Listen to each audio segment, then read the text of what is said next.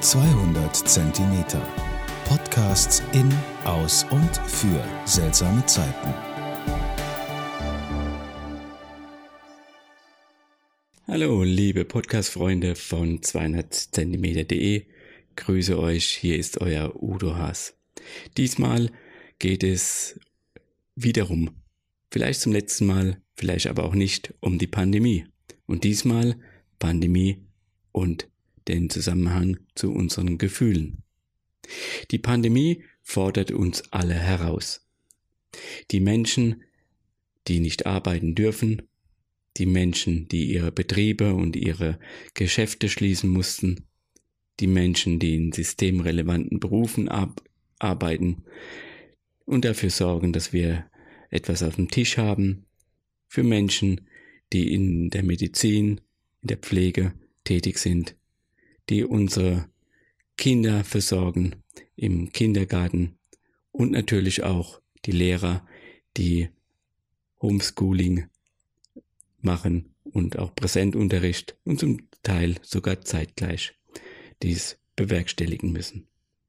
So sind viele Menschen an ihre Grenzen angekommen. Besonders natürlich auch die Menschen, die wirklich mit Corona-Erkrankten arbeiten, die Krankenschwestern, die Ärzte, das medizinische Personal, die auf den Covid-Stationen arbeiten und die auf den Intensivstationen arbeiten. Die sind sicherlich an ihren Grenzen gekommen. Die Pandemie fordert uns heraus. Die Pandemie bringt uns an unsere Grenzen. Und die Grenze bedeutet diesmal wirklich fühlen und einen Umgang mit unseren Gefühlen zu entwickeln. Dabei war es am Anfang doch recht leicht. Wir haben die Nachrichten, die aus China gekommen sind, bagatellisiert, haben sie nicht ernst genommen von dem Virus. Dann ist sie plötzlich, plötzlich die Angst aufgestiegen, gekommen, die Panik sogar. Und bald werden wohl auch dann Schuldige gesucht werden, wenn die Pandemie zum Ende kommt. Man kann im Großen und Ganzen sagen, die Pandemie ist eine gefühlsauslösende Situation weltweit, die uns alle Menschen wirklich an bestimmte Grenzen der Gefühle und der Gefühlsbelastung bringen. Gefühle, die uns beschäftigen, die uns beeinflussen, die vielleicht uns sogar bestimmen. Gefühle der Angst, vielleicht sogar der Todesangst um sich selbst und um nahe Menschen, aber auch Gefühle der Traurigkeit, des Neides, aber auch Gefühle des Ärgers und der Wut können wir sogar auf den Straßen sehen und erleben. Wir dachten, wir Menschen, ob in China oder in der westlichen Welt, wir dachten, wir hätten alles im Griff. Wir sind ja hochgerüstet im Bereich Technik und eine Pandemie kann uns nichts anhaben. Ja, etwas naiv, vielleicht größenwahnsinnig, was wir so als Menschen also denken. Wir haben alles unter Kontrolle. Wir können alles beeinflussen. Wir können alles kontrollieren. Ja, wir können alle Probleme lösen. Und nun müssen wir feststellen, genauso ist es nicht. Nicht so, wie wir uns es vorstellen. Vielleicht ist der Mensch auch irgendwie innerlich gekränkt, dass er nicht alles im Griff hat.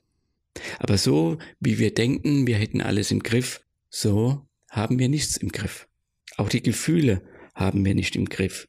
Die Gefühle kommen auf uns, sind plötzlich da, langsam, manchmal auch heftig. Und so geht die Gesellschaft auch mit den Gefühlen um. Der Umgang mit Gefühlen, würde ich sagen, ist bei den meisten Menschen nicht so erfolgreich. Wir wollen Gefühle kontrollieren, wir kommen sehr schnell ins Handeln, um manche Gefühle wegzumachen, wir lenken uns ab, wir bagatellisieren, Gefühle. Das sind die ganz normalen Abwehrmechanismen, wie es die Psychologie nennt, die der Mensch in sich trägt, um mit, um mit seinen Gefühlen umzugehen.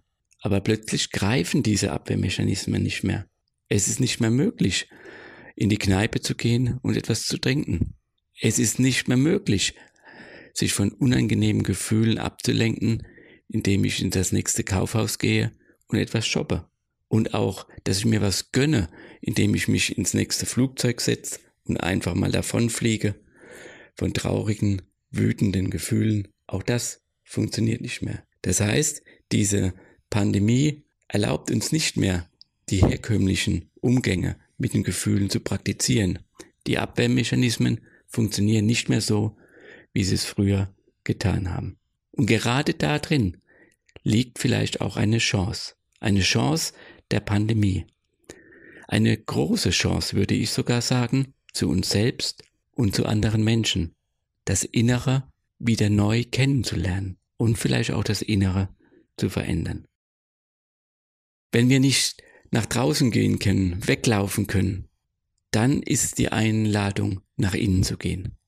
Wenn wir nicht mehr wegreisen können in ferne Länder, dann wäre es gut, eine Entdeckungsreise zu sich selbst zu machen, ins Innere. Eine Reise zu sich selbst, zu den eigenen Gedanken, die so in meinem Kopf sind, zu den eigenen Werten, die mich leiten, die mir wichtig sind, zu eigenen Zielen, Visionen, die mich in meinem Leben tragen und natürlich auch zu meinen Gefühlen, die wir in uns tragen, in unserem Körper tragen. Und so hinterlässt jedes Gefühl auch Spuren in unserem Körper und auch wir könnten mehr zu unserem Körper und dessen Empfindungen hinspüren. Das heißt, die Pandemie ist letztendlich eine Einladung, mal anders mit sich selbst und mit seinen eigenen Gefühlen und Körperempfindungen umzugehen. Was meine ich mit Körperempfindungen?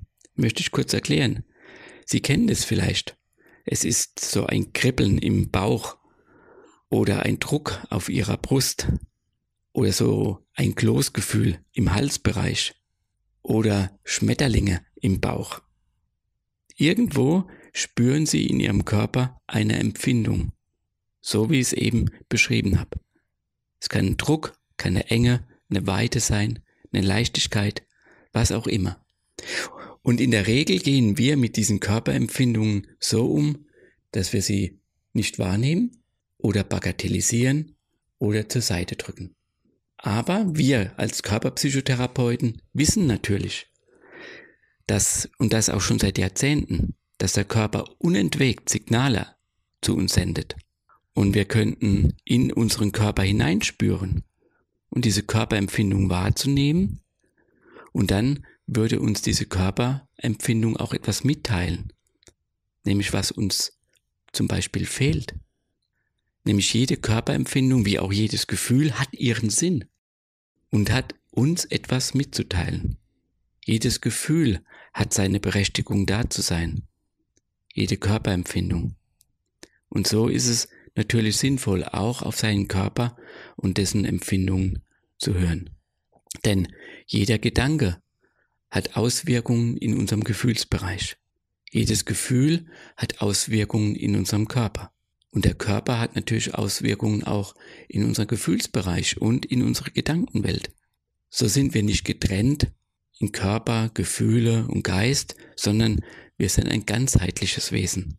Der eine Bereich beeinflusst auch den anderen Bereich. Und meine Einladung wäre, einfach mal auf die Abenteuerreise zu gehen, zu sich selbst, ruhig und still zu werden und nach innen zu lauschen wahrzunehmen, was da ist im Bereich der Gefühle, der Gedanken, der inneren Visionen, der Werte und einfach auch diese Gefühle bewusster wahrzunehmen und diese Körperempfindungen und diese ernst zu nehmen, ernst zu nehmen, wahrzunehmen. Körperempfindungen, Gefühle, Gedanken, all das sind wichtige Signale von unserer Seele zu uns selbst. Unser Körper hat sozusagen und unsere Gefühlswelt hat auch so eine Intelligenz, dass sie uns was mitteilen will. Nämlich, wie sozusagen der nächste Schritt in unserem Leben ist. Und das kann man auch lernen, zu sich selbst hinzuspüren, sich Raum zu geben, Freiraum zu geben. Meistens geht es, indem man etwas in die Stille geht, in die Ruhe geht, sich nicht ablenkt und wahrnimmt, was da so im Innern ist. Wir sollten einfach unserem Atem zum Beispiel lauschen. Der Atem ist so eine Eintrittspforte zu unserem Körper und zu unserer Seele und zu unserer Gefühlswelt. Wenn Sie sich mehr für dieses Körperempfindungen interessieren, kann ich Ihnen empfehlen, mal sich mit der Körpertherapie-Methode Focusing zu beschäftigen.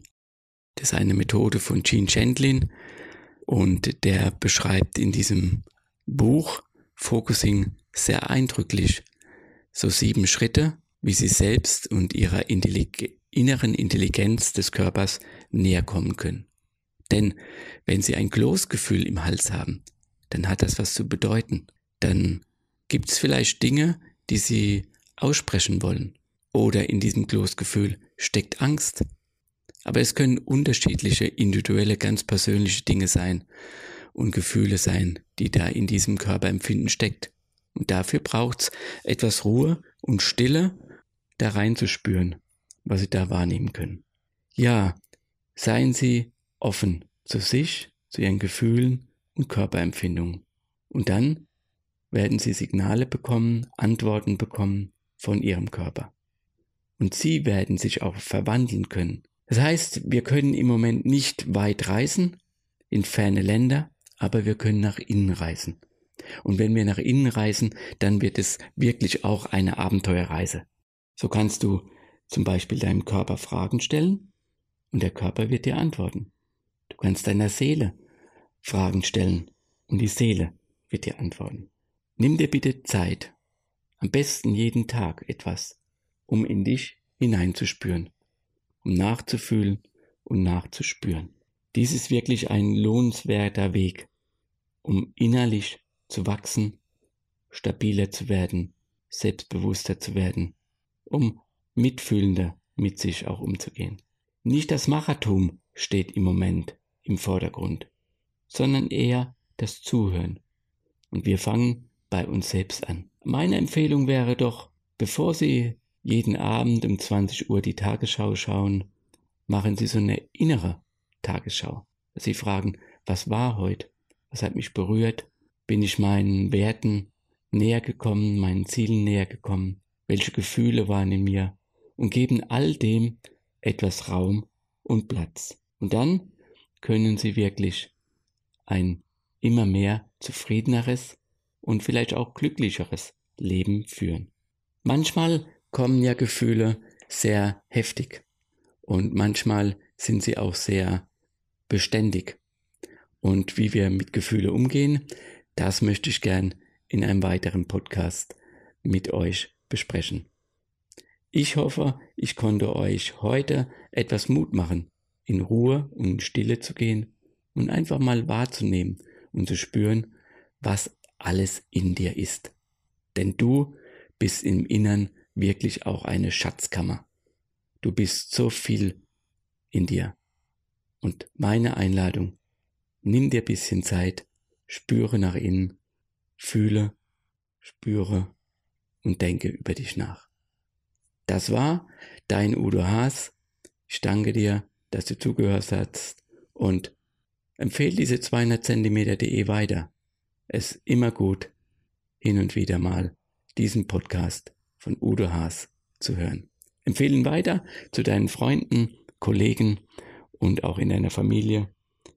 Danke, dass du zugehört hast und ich sag bis bald, euer Udo. Ciao.